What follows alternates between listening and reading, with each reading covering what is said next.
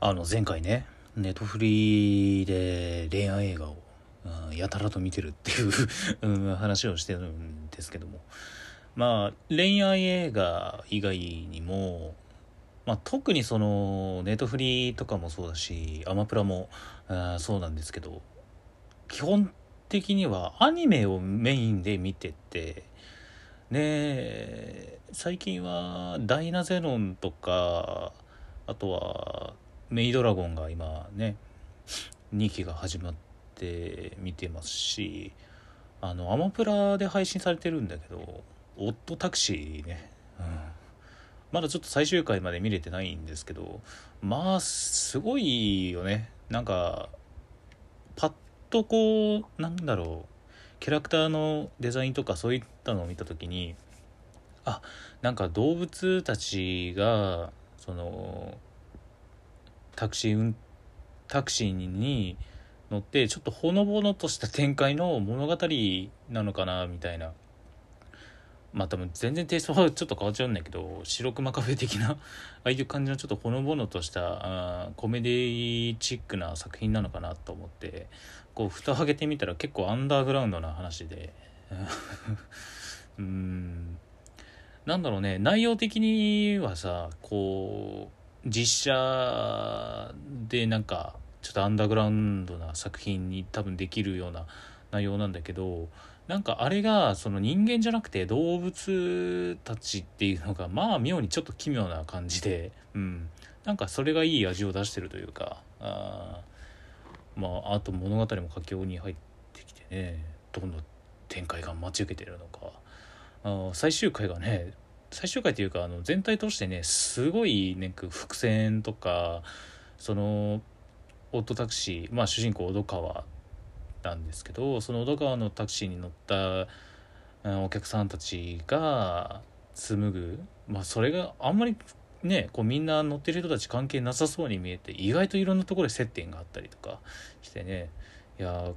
最終回がねどんな感じでなるのか割とこう評判がねすごくいいみたいなんで、うん、今からこうね見るのが楽しみですね。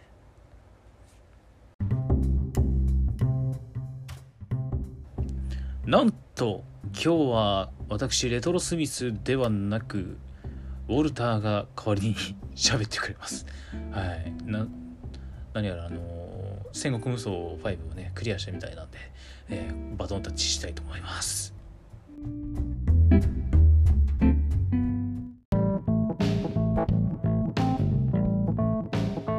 カセットセットラジオ。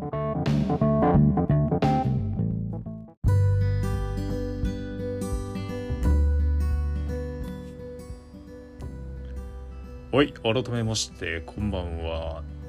ウォルターです。はい。まあ、初めましての方は、初めまして。えー、あと、誰っていうのはあるかもしれないんだけど、もともとブラックバードっていう名前で、えー、活動してたんですけど、えー、まあ、あるまあきっかけでね、えー、今、ウォルターっていう名前でやらせていただいておりますが、なんとね、やっと戦国無双5を終わらせまして、えー、やっと終わった。やっと終わったっていうかボリューム的には今までとあんまり変わらないの。うん。大体多分今やってる時間だとえー、30 33時間ですね。33時間で、えー、クリアしました。一応ストーリーだけね。クリア後のおまけっていうのが実はあって無限編っていうものになってます。まあ無限編っていうのはまあいわゆる if のもしもみたいなストーリーでもしもあの時勝ってたらあの時奴らを追い払えてたらそういう物語になってて今後このねストーリーをクリアするのがちょっと楽しみだなっていう思っております。でね、あの、ついさっきですね、あの僕の思いをツイッターにぶちまけたんですよ。戦国無双、こう、1作目からずっとプレイしてる身ではあるんで、うんなんか思いもひとしお思うところはいろいろありましただが戦国無双ってどうしても、まあ、無双シリーズってどうしてもマンネリ化しちゃうんです。うん。どうしてもやることが一つにこ偏っちゃうんでなかなか難しいところではあるんですけど、まあ、特にねあのー、敵というかまあ敵兵がね結構ねどんどんシリーズを重ねるごとに弱くなってきてるんですよ。ただ今作「戦国無双5」ではまあこう新速攻撃っていうアクションがあるんだけどそれをガードする敵兵が出てきたりとかまあそれは前作にもいたんだけどとか今回あの、鉄砲隊がかなり、うん、凶悪で一瞬で体力が削られるんだ。気が付いたら体力ないもん。うん。しかもそのアクションがその途中でキャンセルさせられたりとかその地点であのコンボが途切れたりっていうのがあるんでそれがなかなかね腹が立ったねなんか「え？っ?」て「な何こいつ」みたいなね。あれはちょっと腹が立ちましたね。まあでもそう考えるとですよ。まあバランスはすごくいいのかなとは思いました。ただ一部というかうん結構ぶっ壊れ性能のキャラが今回結構いるので、まあ、特に主人公2人信長と光秀はもう分かりやすくぶっ壊れです。はい。少年期はマジでやべえです。うん。本当にたちが悪い、えー、まあツイッターの方でもつぶやかせてもらったんですけどまあ全体的にものすごくいい出来だなと思いました。うん。今までこの戦国無双のシリーズで描かれてこなかった部分もそうだし、まあまたその新たな解釈っていう形で描かれる戦国絵巻。もうだってねこういう作品とか歴史ってやっぱ何度見返しても新しい発見はあるけど歴史がたどる結末っていうのは変わらないわけなんですよ。うん、なのでスタートの始まりと終わりはもう決まってるけどその間って何でもありなんですよね正直。うん、ちゃんとその史実通りこの戦ではどっちかが勝った負けたっていうのをちゃんと守っていけば割といろんな解釈が生まれて物語が本当にいろんな方向に向かうというか新たな発見があったりとか、うん、あそういう解釈が今回は。みたいなね、うん、なので今回のストーリーはあそうきたかっていう。うん。まあそんなねえまさかこいつがここまで本編に関わってくるなんて思ってもなかったっていうぐらいびっくりしました。でまあ悪い点を、まあ、このストーリーで言わせてもらうと割とこれみんな気づいてたかわかんないんだけど今回年表がねしっかり発表されてないんですよ。何を言ってるかわからない？そうだな。まあ、例えばですけど、まあ、もし僕がね僕がもしあの見間違えてたりとか見逃してたりしてたら非常に申し訳ないんですけど例えば桶狭間の戦いが1560年だったかな？うん。にやってその日で桶狭間で信長が今川軍を打ち破った。っていうのを多分今回説明にないんだよ。うん。いろいろなかったと思う。1571年に比叡山ね焼き討ちとかうんとなんだろう有名なとこでいくと1575年だったかな？長篠の戦いとかうんあと1582年に本能寺の変がありあって信長は討ち取られたとかだからそういう年表っていうのが今回あんまり説明になくてだからちょっと戸惑っちゃったんですよプレイしてて。あれ？これって今何年のどこだっていうの？うん。なんか僕もかなり久々だっていうのもあってなかなかこう年表を思い出せずにいたんですけどまあある種その調べるきっかけにはなったんでよかったんですけどただそういうなんか年表っていうのがなくてそう時系列というのが時間軸がちょっと分かりづらくなってたのがちょっと残念なとこだったなっていうのはあります。割と年表って大事なんだよ。うん。分かんなくなっちゃうのよ。どうしても。うん。しかも今回はあの割と今までなかったこう細かいところまでの戦いが、えー、載ってたりするんでそこを今ここは何年で戦ってるっていうのが分かれば結構後々の他の合戦とかにあこことここが前後してたんだとか、うん、っていうのが分かるからなんかちょっとそこは残念だなと思いました。うん、で信長編と光秀編と、えー、今回ありましてえ、まあ最初は信長編しかなくてただ2章ぐらいまで行くと光秀編が解放されるんだけどあのこれどっちが1個エンディングまで進めちゃうと訳が分かんないんですよ正直。どっちかというよりかはその信長編。信長編があのこいつだけストーリーを最後まで進めちゃうといろいろ謎が残ったまま終わっちゃうんですよ。うん。本当にねなんか信長編はあらすじみたいな感じになっちゃってる、うん、ちょっとあの信長主人公としてはちょっと薄いんですよ今回。うん。でこれ何が言いたいかっていうと今回の戦国無双5は信長と光秀の物語というよりかは信長に従った者たち。でまあいわゆるその信長を取り巻く人たちの物語が今回色濃く描かれてます。なので話の本編的には光秀編が本編になりますね。うん。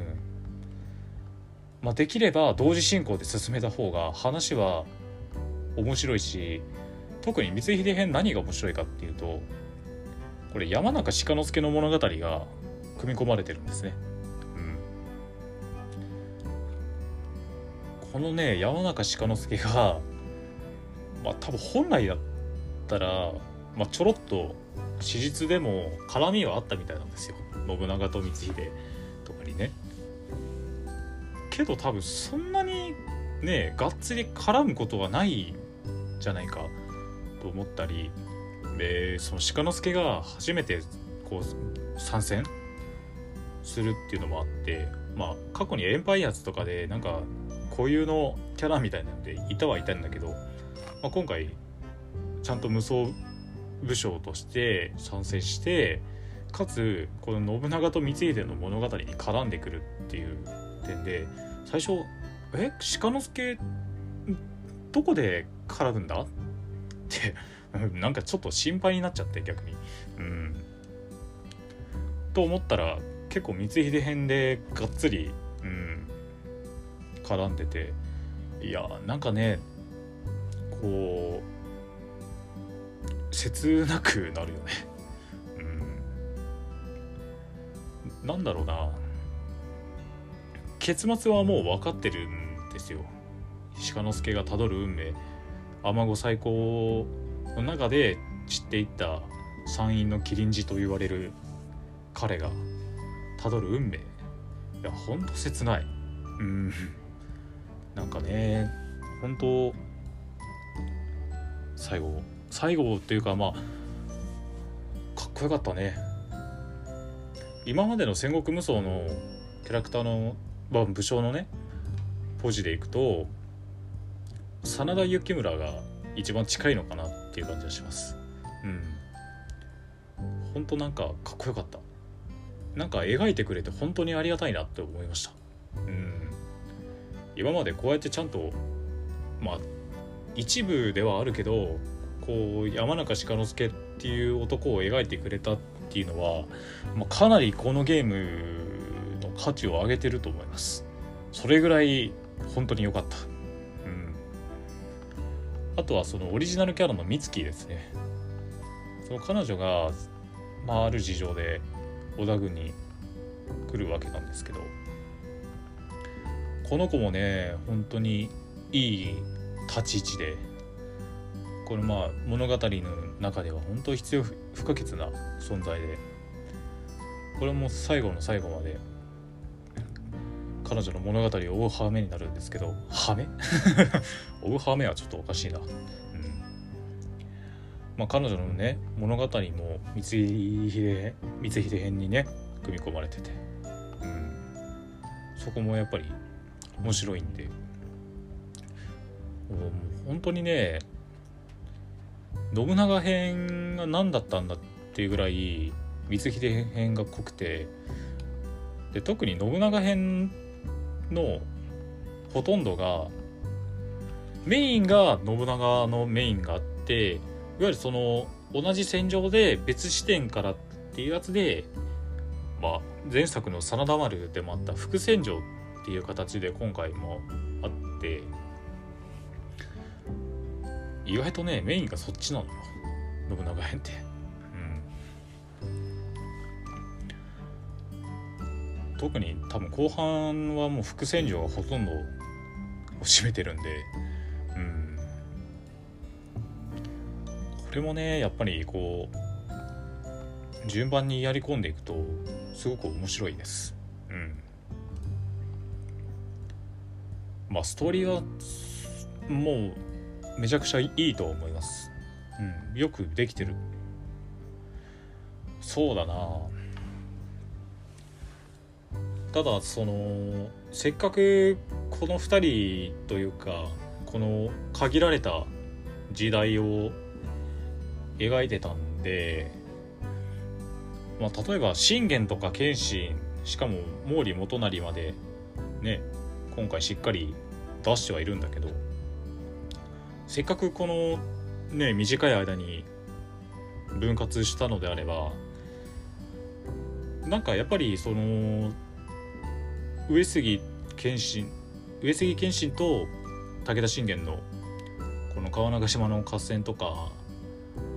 なんか他の武将、まあ、地方武将たちの物語にも焦点当ててもよかったんじゃないかなっていうのがちょっとあります。まあ、特にその関東三国志とかさちょっと見たかったよね今回北条が出てないんでうんちょっとそこも見たかったなっていうのはりますね。でまあこれはちょっと個人的なうん思いではあるんだけど家康がね信長のことを兄上って慕ってるのはねちょっときつかったわ。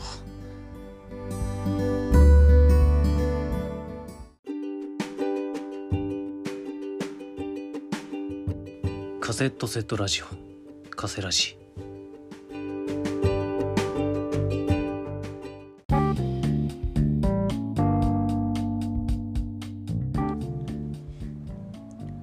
まあそんなこんなでね、まあ、ストーリー面については、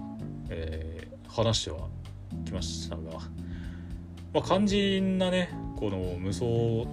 シリーズで、うん、醍醐味であるアクション面なんですけど新作アクションっていうのが前作4から、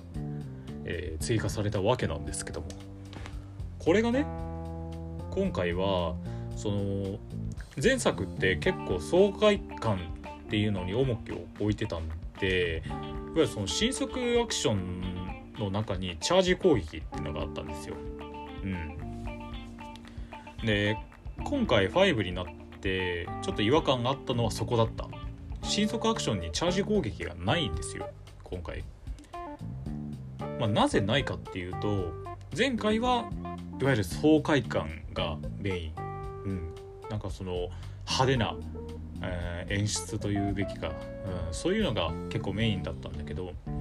今回5になってからコンボ重視になっちゃったんですよ。いわゆる新速アクションから通常攻撃につなげれるようになっててまあそのいかにその攻撃を切らさずに、うん、進めるか。なので今回リザルトにコンボ数が表示されるようになっててそれも評価対象になっちゃってるんですよ。まあうまくいけばあの戦場最初から最後までコンボを途切らさせずにクリアできるようにはなってるしまあそうだな、まあ、そういった面ではちょっと個人的には残念だなとは思いました。あなんかないんだ今回チャージ攻撃って。うん思っちゃったし操作しててもちょっと違和感がねどうしても拭えなかった。だけどだけど今回戦技っていういわゆる前作までの特殊攻撃がそれになったんだけどこれがねなかなかの爽快感でキャラによってはなんかぶっ壊れのやつもいるんだけどうん。これがなかなかの爽快感でこれがねキャラごとに多分2種類かな。1種類だったかどっちだったかな。固有のね。あ1種類か。固有のあのー、戦技があってまあそこのその使い分けというかそそこを分けてるっていうことはすごくいいなと思いました。戦技はすごくいい面白いなって。うん。思ったね、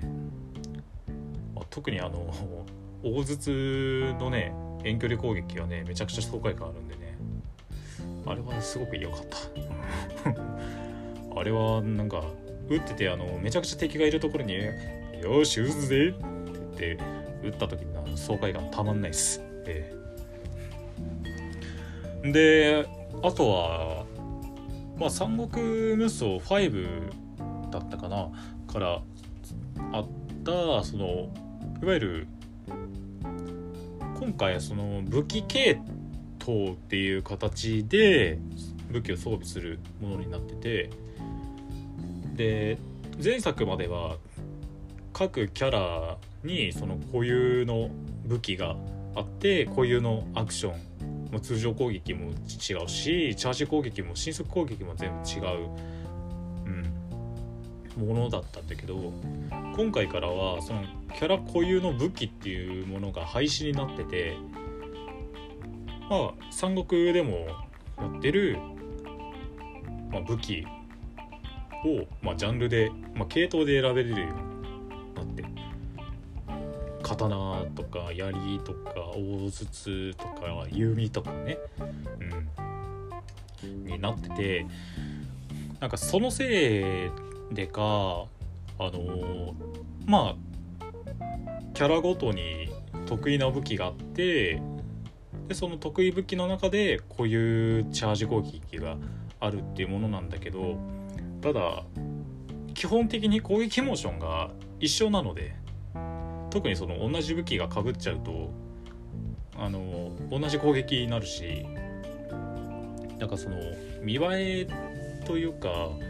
なんか見新しさっていうのが途中からなくなっちゃうんですよ。あ。またこいつあの武器と一緒か。とか思ったり、う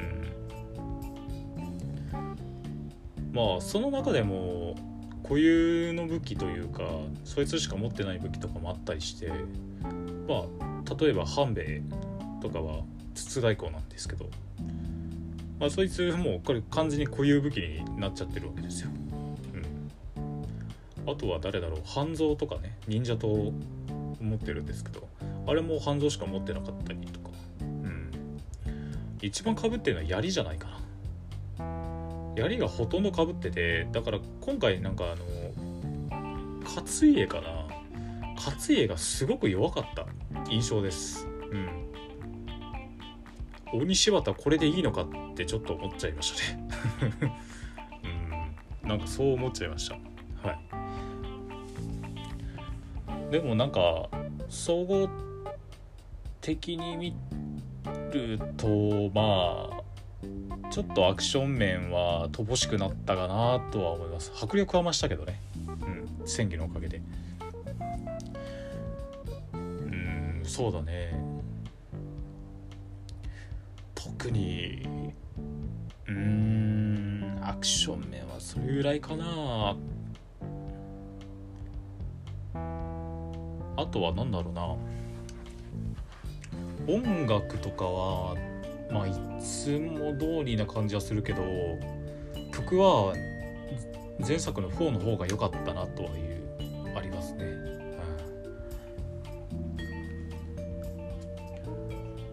でまあ結構こう戦国無双5全体的に見てですけどその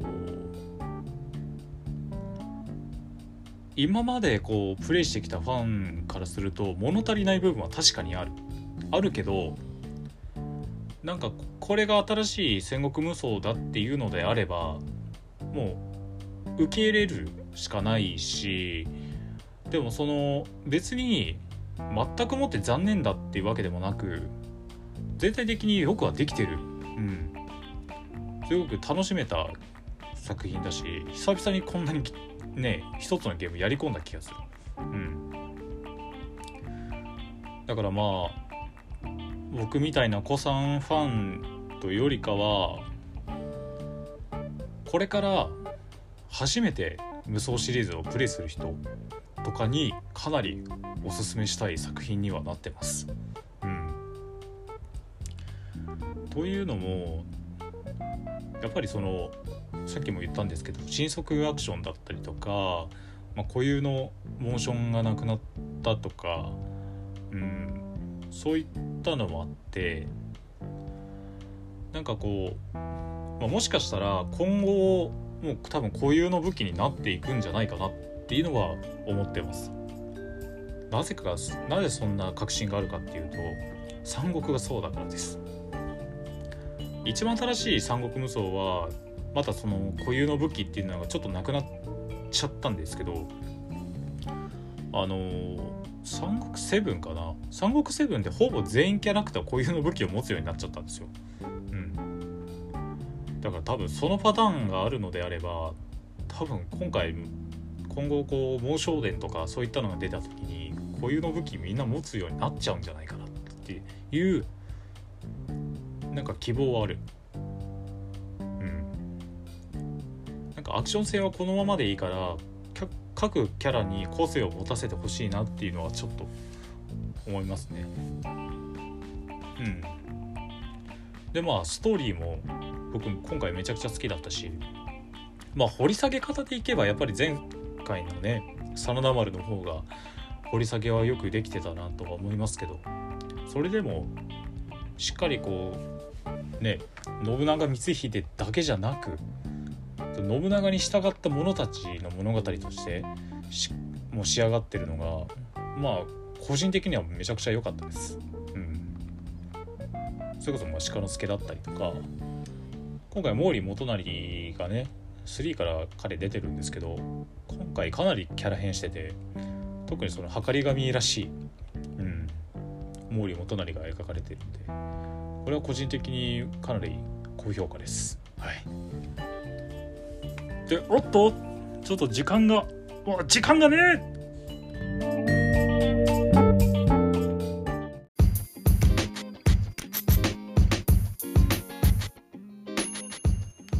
カセットセットラジオ。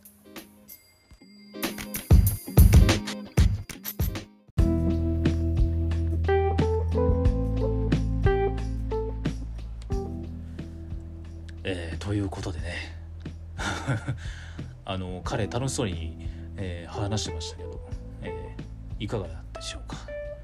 ねあの結構戦国無双の話がねこのラジオ何回か出たんですけど今回完結編でございます。えー、あまあ僕もねものすごく楽しめたあーゲームだなと思っております。うん本当なんか結構こうゲームを始めても長続きしない場合が結構あるんですけどなんかこう